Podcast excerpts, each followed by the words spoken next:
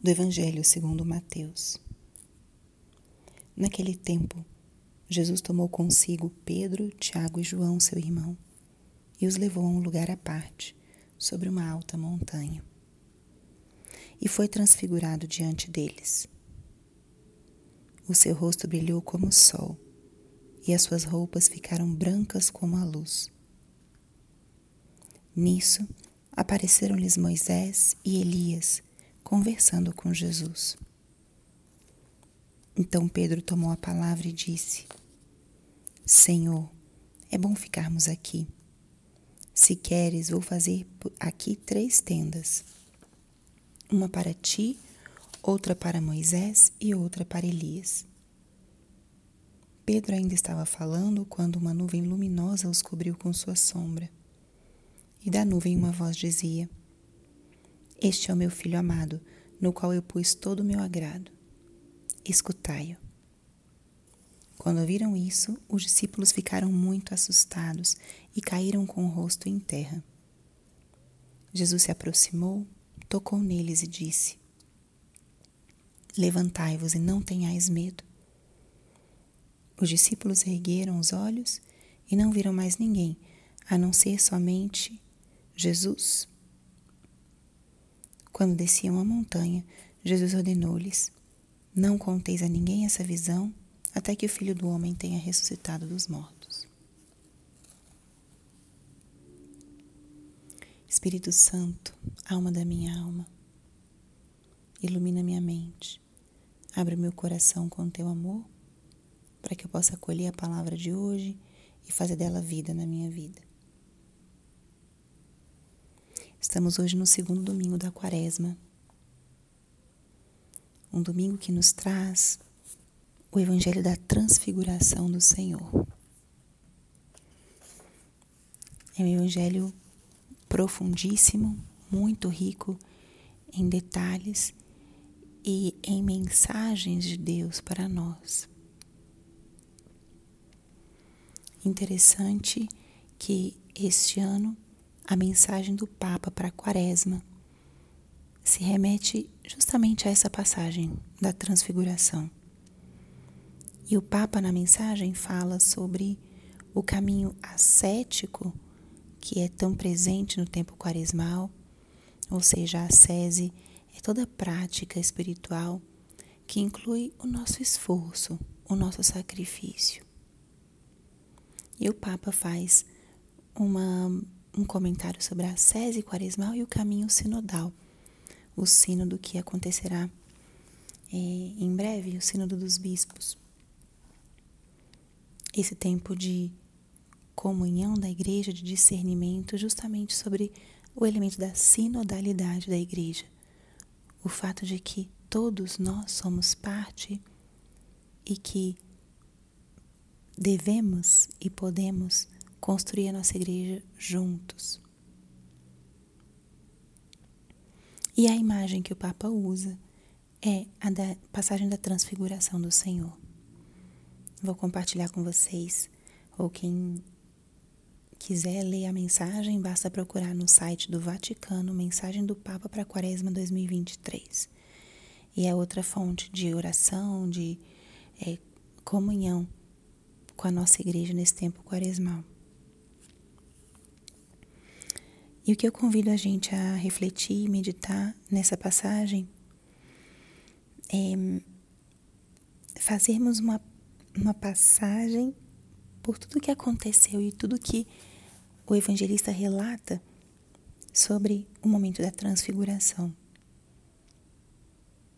São frases, gestos, palavras que podem guiar a nossa vivência dessa segunda semana da quaresma. Primeira, Jesus toma consigo Pedro, Tiago e João e os leva a um lugar à parte, sobre uma alta montanha. O primeiro aspecto que pode nos iluminar é como Jesus chama seus íntimos, seus amigos, e os leva a um lugar à parte, sobre a alta montanha. Nosso caminho quaresmal é um caminho também de retirar-nos.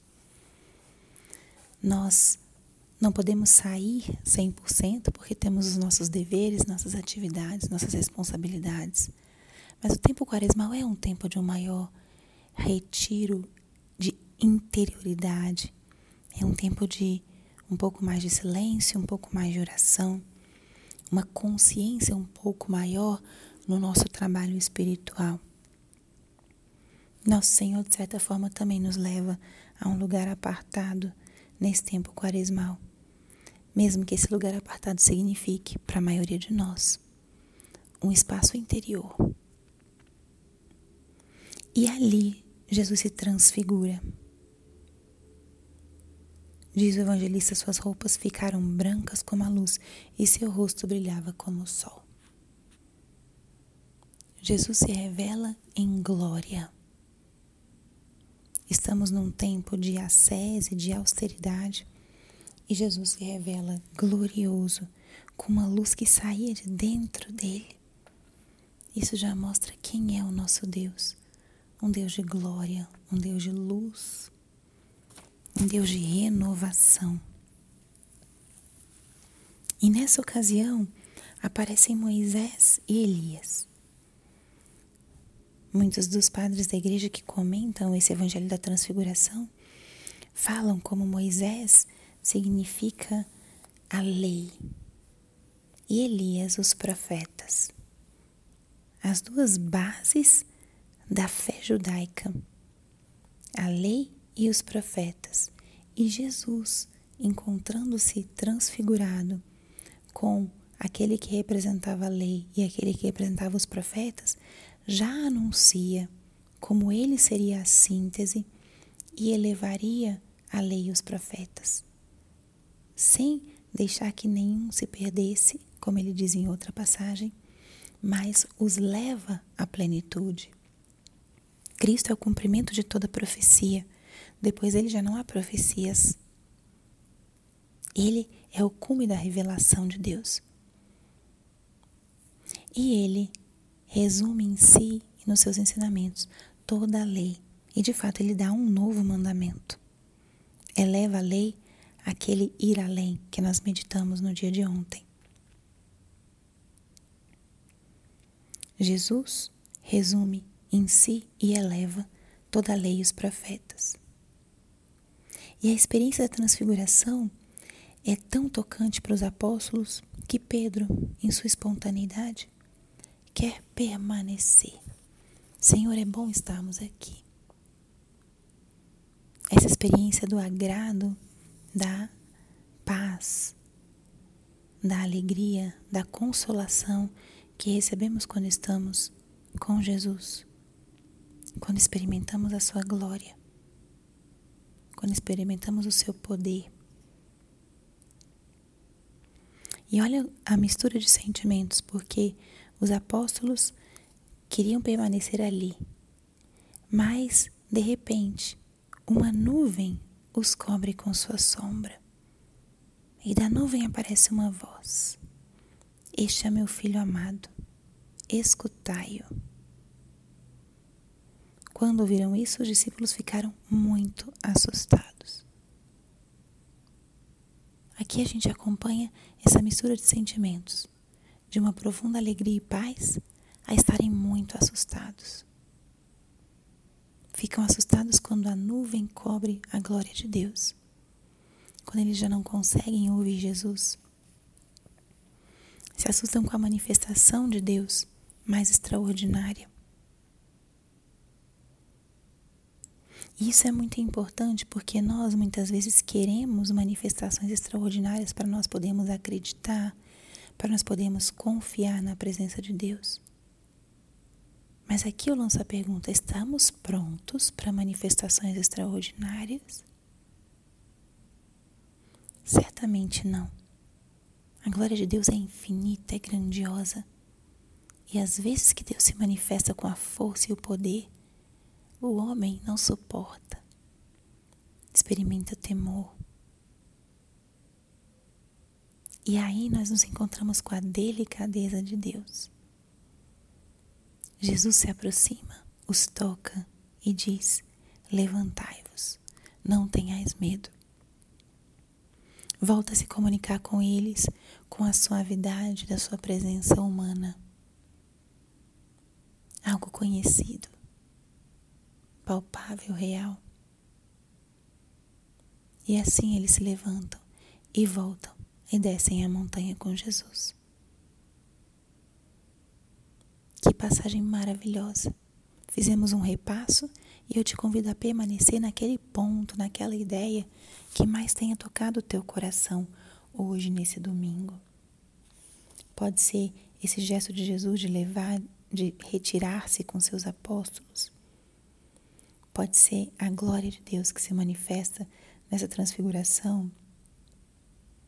Talvez essa ideia de Jesus como aquele que eleva a lei e resume em si todas as profecias, a fidelidade do Senhor. Pode ser a experiência de Pedro, é bom ficarmos aqui. Ou pode ser essa experiência de do desejo do extraordinário, mas da paz no mais simples. Nesse Jesus que se aproxima, nos toca também nos diz: levanta-te, não tenhas medo. Contemplemos hoje esse Jesus que se transfigura. Deixemos-nos encontrar por esse grande mistério do amor de Deus, esse amor trinitário, esse amor glorioso, esse amor simples, humano, que nos toca e nos diz nesse segundo domingo de Quaresma: levanta-te não tenhas medo. Glória ao Pai, ao Filho e ao Espírito Santo, como era no princípio, agora e sempre. Amém.